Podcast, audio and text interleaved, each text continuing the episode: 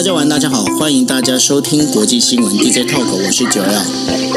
Hello，大家晚安，我是 Dennis。是，今天时间是二零二二年的九月十四号。那在我们要跟大家在谈今天的五则新闻之前呢，先跟大家简单聊一下日本啊、哦。那日本的呃，就是日日银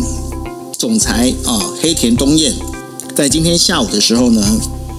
被找到这个就是日本首相的这个官邸去了哈，就是岸田文雄的官邸那边啊，开始来讨论了。讨论什么事情呢？就是因为昨天我们也跟大家讲过了，就是呃整个呃这个我们联呃联总会呢，他在提又又升息了，升息之后呢，其实日日本的这个呃算是汇日银日日元的汇率啊。很怕再会继续的再往下跌哦，所以说日银呢很有可能会进行说所谓的这个汇率的干预哦。那所以呢，在这汇率干预里，呃，在进行这个动作之前呢，呃，日银总裁已经又呃这跟就是岸田文雄总呃总理见面完了之后呢，他又召集了包括各大银行的这个这个相关的人员呢来讨论了，就是说他们认为比较汇率比较合理的这个。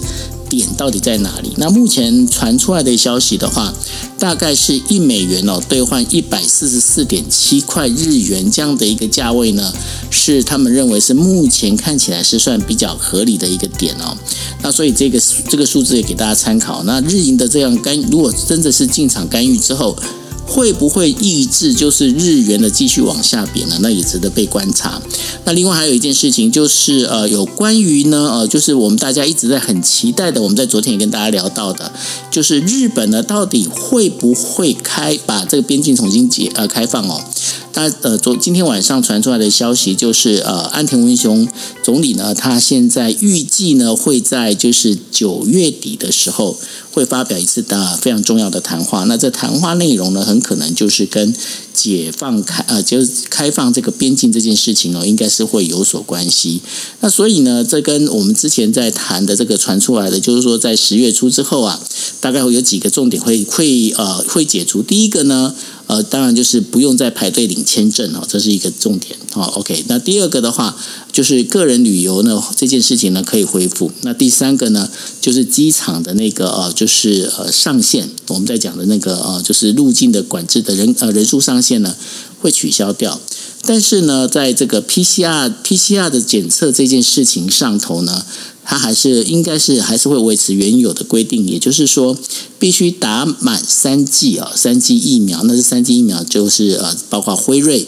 然后莫德纳，还有就是 AZ。那这三剂疫苗呢？那其他的疫苗，呃，台湾的这个高端到底有没有可能或者怎么样？现在其实有在讨论，那但是呢，到后面的话到底会怎么样？现在还不知道哦。那目前大概的简单最新的状况是这样子。那我们今天要跟大家来谈的五则新闻里头的话，第一则新闻要谈的就是被视为美国自从一九七九年与台湾断交以来呢，对台政策最重整、最全面的叫做《台湾政策法》呢，将会在十五号的时候在参议呃美国参议院的外外委会呢进行审议。那这内容呢，不仅涵盖了台呃美台之间的包括经济、外交、军事合作这些领域哦，那也的确是挑动了就是所谓的一中原则的这一条敏感的神经哦。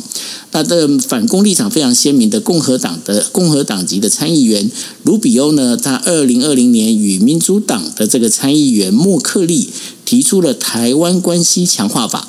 那这使得那个政呃美国政坛呢，就改变了这个就是对台的一些相关的态度的浪潮啊。那所以呢，这个法案呢，到现在还没有一个实际的实质实质的进展。那美国呢，对于台湾问题的关注度呢，现在其实是持续的有增无减。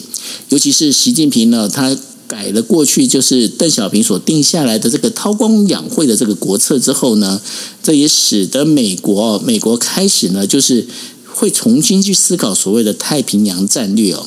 那这个参议院外委会的主席梅兰德兹呢，还有共共和党籍的这个参议员葛莱姆呢，他们在今年六月提出所谓的台湾政策法之后呢，经过多次的延宕呢，而且同时会引引起的这个总统呃拜登总统的这个关注哦。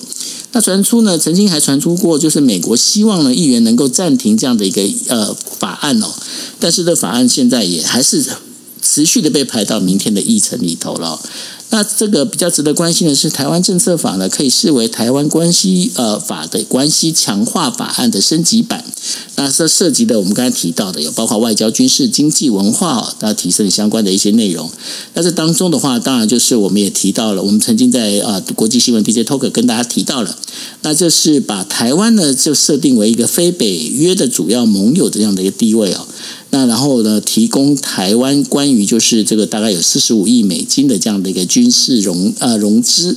那同时呢，在改善的这相关的这些法律啊，同时会邀请呢，就是要求国务卿啊。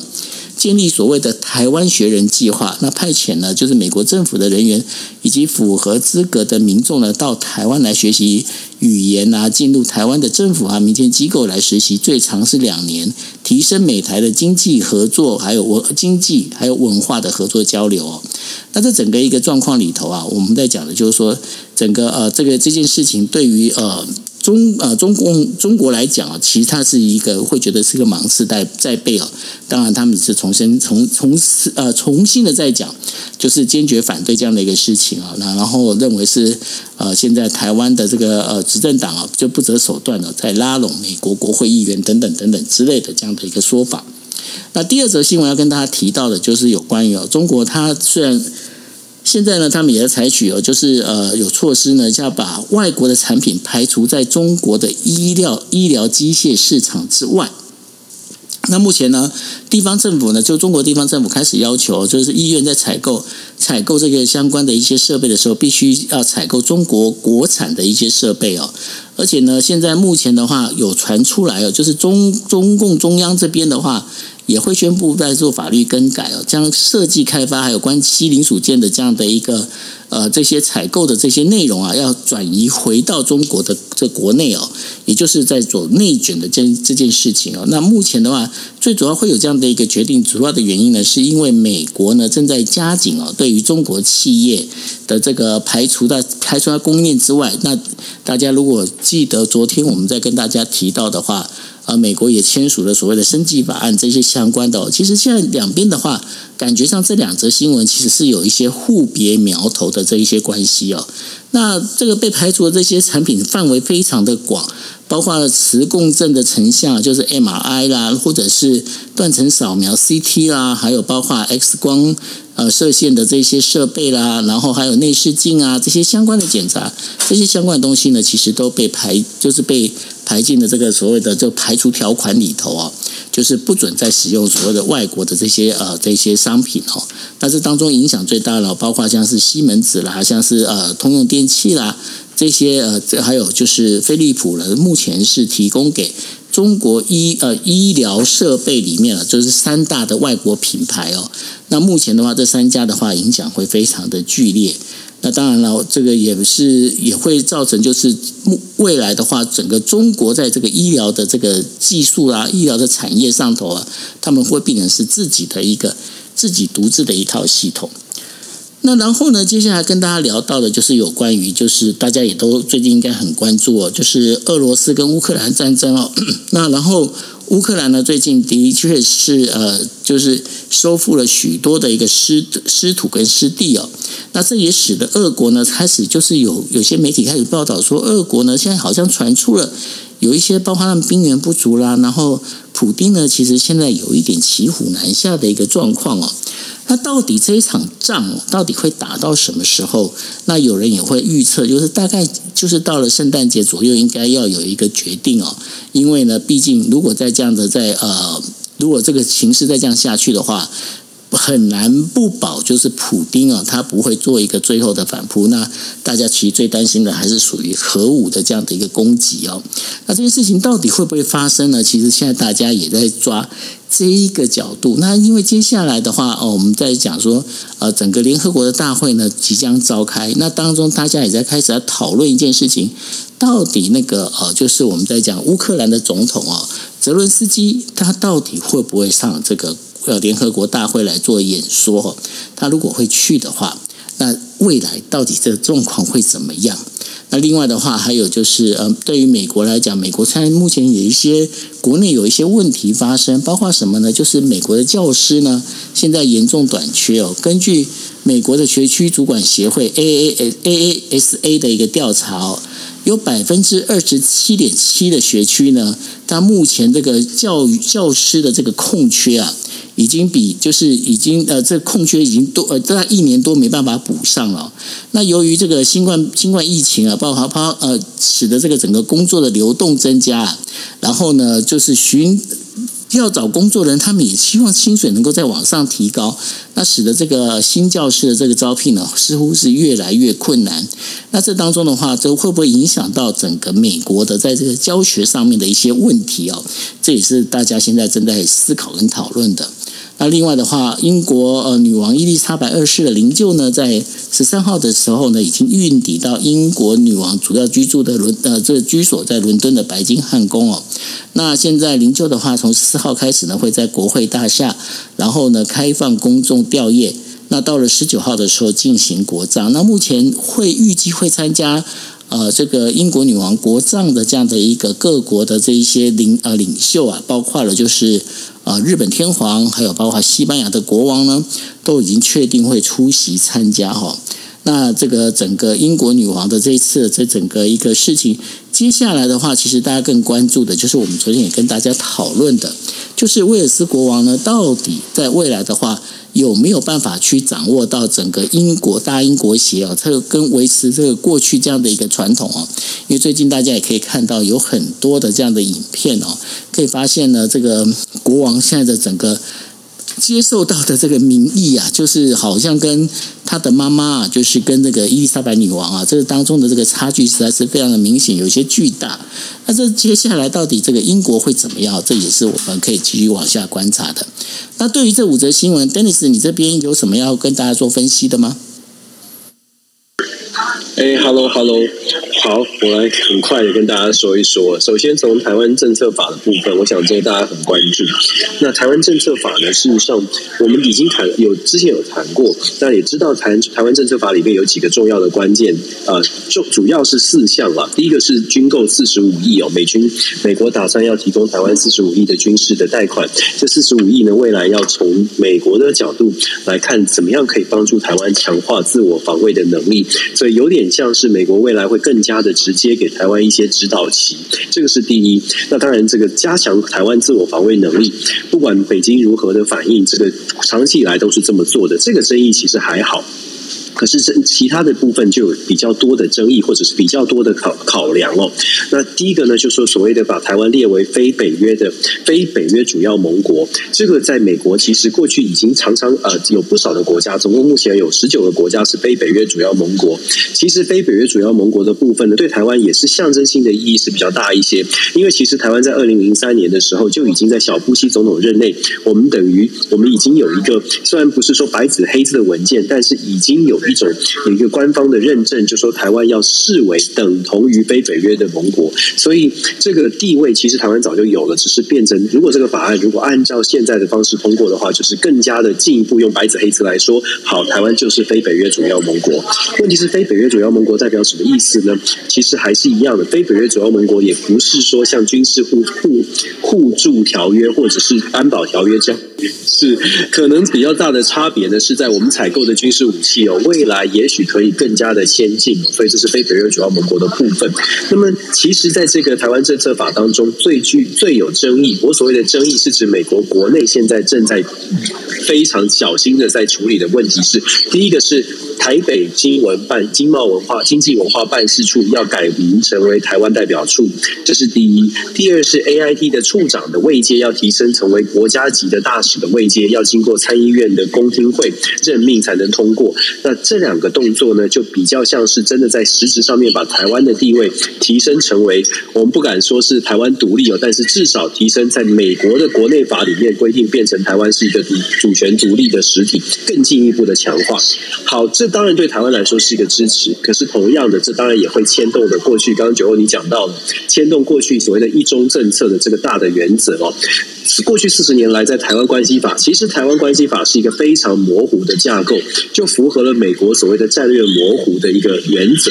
那么现在这个台湾政策法，有点像是把台湾关系法再往前推一点，推到比较战略清晰、比较更清楚的把台湾从美国的角度定位成为一个准国家的。位阶，这个当然会牵动到中美之间的这个紧张的关系，会变得更紧张一些。那么大家会说，那那接下来会怎么样呢？我可以跟大家说，在参议院目前的局势看起来呢，因为这两位刚刚只有讲到这两位参议员哦，一个是 Men Menendez，另外一个是 Graham。Graham 在台湾可能稍微有点知名度，就是那个南卡的呃这个参议员访问台湾的这个参议员哦，所以大家有一点印象。Menendez 是台湾连线的召集人之一，他也是长期也是非常鹰派力挺台湾。两个人虽然是属于不同的政政党呢，可是对于抗中的议题都是很强硬的。然后他们两位又是很资深的参议员，换句话说，他们两个提案要。至少要给他们一些面子哦，所以我们在参议院会看到有一些激烈的审查，那进入到委员会排程，像是明天的排程，这些都没有问题。关键在于后续进入到真的是全院审查、全院表决的时候，能不能过关，这个就有拉扯了。现在是民主党当，民主党是呃过半哦，所以有可能在参议院在经过几番的这个辩论之后呢，条文文字上面可能会做一些修正，然后过关。当然，其中白宫其实正在做。进行很多的这个斡旋，白宫希望文字不要这么的直白，希望可以更模糊一些。所以其实政治角力在这个参议院的版本就已经会出现。比较令人或者是我们台湾我们要看看门道的话呢，真正美国法案要过关，必须要有众议院也要有版本哦。美国所有的立法都必须要参议院提出一个版本，众议院提出一个版本，两个院的版本在找在召开一个委员会。两院都通过之后，再透过这个委员会逐字逐句的审查，变成一个完整的法案。同样一个法案送到拜登的桌上去签名哦，这个才算数。所以我们说，我刚刚这样解释，大家就知道参议院重重难关。如果真的过关，接下来就是要看众议院。众议院到目前为止还没有人提出相对应的法案哦。换句话说，众议院现在还在观望当中。众议院现在是第一百一十七届，然后众议院现在我们知道十一月要集中选举。所以现在，如果真的众议院提出一个版本，现在的众议院是民主党是主导哦，是 Nancy Pelosi 是议长。可是目前按照各方的资料显证据，呃，这个情资或者是民调显示哦，众议院在下一届就是十一月的选后呢，众议院非常有可能变成共和党主导。共和党主导的情况之下，会不会愿意提出相对应的台湾这个 Policy Act 来做参议院的呼应呢？这个又是政治的考量了。为什么呢？因为如果说共和党想要展现对台湾的支持，想要展现抗中，可是可能也不会想要把这个 credit 做给民主党，因为如果是配合拜登通过这个台湾政策法案，可能对于共和党来说也不是大的加分哦。所以我们说，这个台湾政策法案呢，现在虽然好像很有争议，而且感觉起来呢正在积极的研研研议当中，但是距离啊，我们就说一个法案要落实，而且又是这么重大突破的法案，真的距离讨论然后过程。会花很长的时间，然后真的要到落实，最终如果说有一个法台湾政策法案通过的话，首先它的版本可能会跟现在看到的会非常不同。再者呢，它的这个所花的时间也可能会非常的长哦。所以我们还是一样的，稍安勿躁，稍微看一下现在整个美国国内的政局的发展，然后再来看台湾政策法到底会发生什么样的事情。不过呢，从中我们可以看到，还是再次的强调，美国目前众议院或参议院参众两院民主共和两党对于。中国的反感是确实很高，而且对于台湾的支持也确实强度很强哦。这些都是台湾可以去做一些呃操作，或者台台湾可以去做一些思考的。怎么样让在这样的一个顺风的情况之下，我们说所谓的顺风是指台美关系顺风，可是台美关系顺风有的时候就是中美关系是逆风哦。怎么样在这个局势当中，我们发出我们的声音，我们从呃从中去找到。找到管道，找到门路，去让美国知道怎么样台台湾台湾的民众到底想要什么。我们之前也在 DJ 上讲过很多。我觉得现在是一个好时机，可以沟通斡旋。只不过呃，这个我们我们有没有这样的一个呃思维哦，来来做这样的动作？我觉得这个蛮重要的。台湾政策法会造成一些紧绷。北京当局也一定会一直一直叫啊，一定一定会跳起来的，因为这个过程当中一定会有让他们很不爽的地方。但是重点是啊，我相信这个中美之间因为没有打开战，所以言辞交锋会比较多。实际上真的要真的要擦枪走火，呃，我们稍微的可以放宽心，还不会这么还不会是这样的状况哦。这是在台湾政策法的部分，我们可以可以预期的事情。乌俄战争的最新呢？乌俄战争现在最新的发展是我们知道，俄罗呃这个乌乌克兰确实在收复失土上面有了比较明显的突破，尤其是现在的这个乌克兰的总统的泽伦斯基，不仅仅是要考虑要不要去联合国去说话哦，另外泽伦斯基也会做比较象征的性象征性的动作，像是他他来到了这个伊久姆这个地方，这个城镇是最近收复的伊久姆哦，他到这边去升起乌克兰的国旗，毫无疑问。的这个精神战力哦，完全的呃充血，完全的提升哦，这个对于整个欧洲国家来说是一个比较大的一个这个精神振奋鼓舞的作用。西方国家在长达已经超过了六个月的这个乌俄战争，感觉起来大量的投入经费去支持乌克兰，一直过去这几个月都都没有得到重大的突破。现在乌克兰看起来呢有了明显的进程哦，让美国或者是西方国家在支持乌克兰上面有更多的着力点可以来说，可以来说服。更多的国家要有信心，要有信心。我们在讲说要让国家有信心，大概最主要的想要说服的国家就是德国了。德国到目前为止呢，乌克兰希望德国可以援助呃，他们这个这个在战场上很有用的装甲装甲运兵车啊，还有坦还有坦克车。可是德国一直迟迟不愿意松口，不愿意给这样的动作。他的担心主要当然还是担心德国变成了箭靶，德国变成了这个首当其冲变成俄罗斯的挑战的对象。我们也知道德国跟呃，德国之跟俄国之间的能源的交依赖程度是非常高的，所以德国其实一直都希望可以透过外交的手段来处理这件事情。但是现在这个反攻啊，让整个欧洲国家给了会给将会将会给德国更大更大的压力。当然，最近德国就是昨天哦，德国的总理肖兹已经正式的跟这个普丁通了电话，希望他们赶快停火。这个。电话呢，是不是真的能够达到效果？我想德国总理自己也知道，这个电话打打这个电话大概没有什么效。问题是，至少他要传递给西方的国家，他的盟友们看，我们是很努力在透过外交做斡旋，我们希望可以找到停火的方式哦，不要再继续打下去了。所以这一场这个乌俄战争呢，短期之内我们会看到俄罗呃这个乌克兰的反攻会持续，西方国家的援助也会再继继续进去。经过这一场精神的这个精神战力在在。充值之后呢，这个储存储储值之后啊，西方国家可以给的力量或者可以给的资源又可以再多一些。然后我们非常现实的说，以单单以美国来看哦，美国到目前为止呢，从战争开打到现在，已经投入一百五十五亿美金的军事援助，不管是贷款也好，或者是借贷借借或者是给赠与哦，基本上已经投入一百五十一五亿美金。这是什么意思？这代表的是这只能成功不能失败了。不然的话，这一百五十五亿等于丢到水里。如果乌克兰没有办法真的能够最达到最后的胜利，不管不只是面子还是里子，其实都挂不住。所以，其实西方国家也有不小的压力。这个时候呢，就像我们说的，会希望所有的国家更加的团结，再冲一波。然后，刚刚九二说预期的时间哦，我觉得冬天确实是一个关键。冬天对于两边都是考验，到底。这个寒如果来了寒冷的冬天，到底是西方就所谓的欧洲国家因为能源的价格高涨而撑不住，还是说俄俄罗斯的部分自己呢也会有点这个这个欲振乏力哦？其实俄罗斯内部压力也很大哦，大家可能会看到越来越多的影片从俄罗斯流出，是关于俄罗斯国内也针对这个战争的表现呢有很多的批判，所以其实双方的压力都很大。我自己觉得。战场上面可能还会持续一段时间，但是外交上面或许真的在今年冬天之后，可能会进进入到今年冬天之后，会有一些变化出现了。然后最后谈一下美国的这个话题。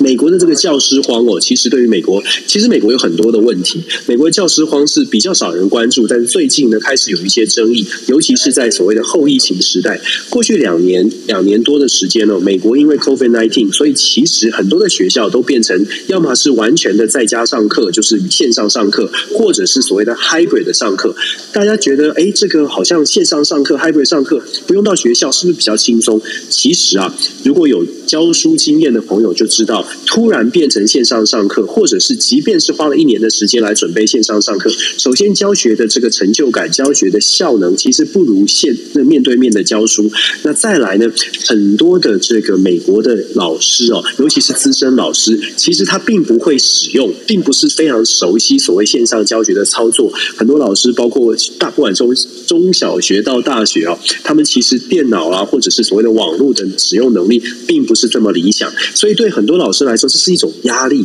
这是突然而来的。可能我到了这个快退休之前，我才要开始在训练我的电脑技巧。那如可想而知，为什么会有这么多的老师选择提早退休，或干脆不干了？因为太累了。然后再加上，其实中小学的教师的薪水真的不不是很高哦，真的不是很高，所以导致最近最近这两年，尤其是疫情之后，冲击了整个美国的教育体系，尤其是呃这个基础基层教育的老师纷纷挂冠求去。有一个数据可以跟大家参考哦。二零二零年五月份，也就是疫情刚刚开始的时候呢，全美国的教师哦有八百一十万人。到了二零二零年的八月，就是今年八月的统计呢，这个数字哦变成呃，到了今年六月的时候，这个数字变成了七百三十万哦，等于是足足少了八十万。八十万的教师，这个缺怎么补呢？虽然最近补的很多，根据最新的统计，好像过去这暑假期间很卖力的去做一些补强，可是到目前为止只补到七百七十万，距离缺。距离美国所需要的基本的老师的人力，至少还缺了四十万以上哦。这样的情况对于整个，这是全美国的问题。以平均来说，全美国每一个中小学的这个学校呢，平均每个学校缺三点四个老师。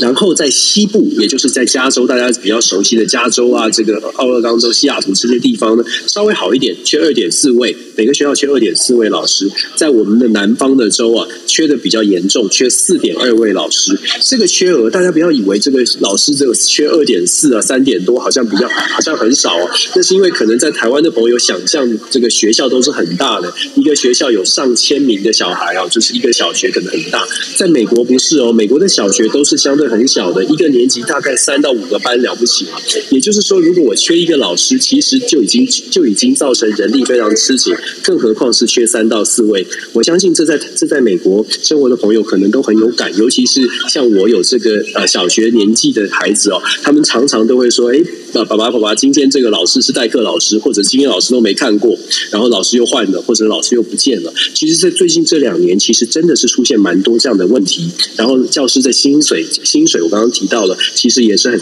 也是相对来说并没有这么的理想哦，又很累。又薪水又不理想，然后又有 COVID 的 concern，然后还加上有一个民调，还特别问老师说：“你为什么觉得做教师的工作不是很，而是太太过辛苦呢？想要辞职呢？”一个原因是因为 COVID，我刚刚说了；另外一个是资讯必须重新学；还有一个原因在台，在美国才有的就是枪支问题，因为在校园的枪支问题，很多老师担担心，很多老师觉得自己可能没有办法 handle 这样的问题哦，所以其实在美国，教师荒或者是教育。资源出现一些状况，这个对美国来说，当然长期会有很多的影响。美国的教育呢，呃，大家可能呃有一些里面就是表面上面的认识。如果对美国的教育有多一点了解的话，就会发现师资的缺乏，然后整个教育课课程课纲其实各州都不一样。然后美国的教育，尤其是大学生的毕业比例，其实并没有那么的那么的高。全美国平均大概是百分之三十到三十五，看地方不等，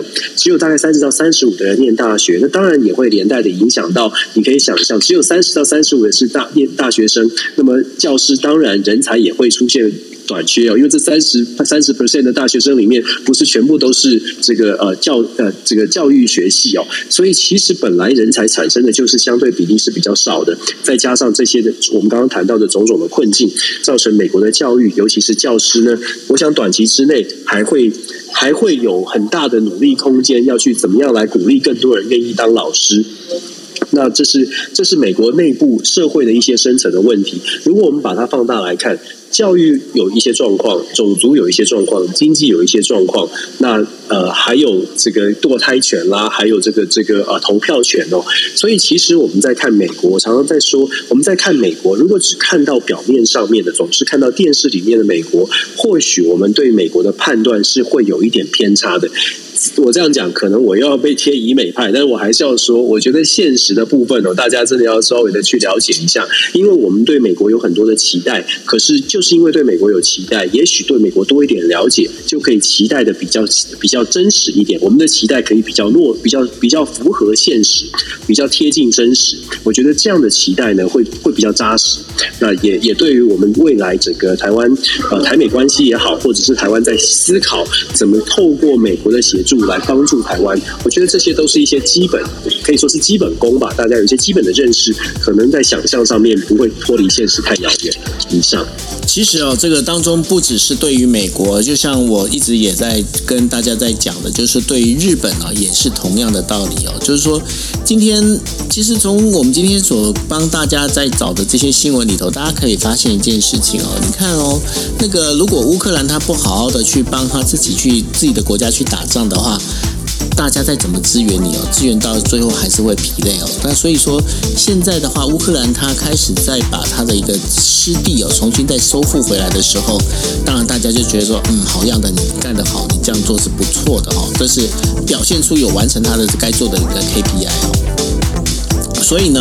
呃，在在这整个一个状况里头的话，我觉得台湾还是一样哦，就是说，我们对于其他。不管哪个国家对我们好，我们就觉得说，嗯，心存感激，谢谢，这样子可以。但是你不要去依赖哦，因为一最重要，最后、最后、最后、最后，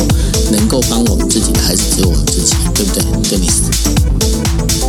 没错，这就是我们 DJ Talk 的主轴，一直在告诉大家，我们要团结，我们要靠自己，只有自己人可以帮自己哦。对，OK，好，那这就是我们今天为大家带来的国际新闻 DJ Talk。那然后，因为 Dennis 待会也要去继续去忙，所以说我们就不要时间多带晚。那然后呢，明天的话，我们明天的这个节目呢，就是停播一天，所以呢，大家在我们下一次的再一次跟大家见面的时候，是在下个星期二，下个星期二。北时间的十一点四十五分，那非常欢迎大家喽。那谢谢大家的收听，大家晚安，拜拜。感谢，晚安，拜拜。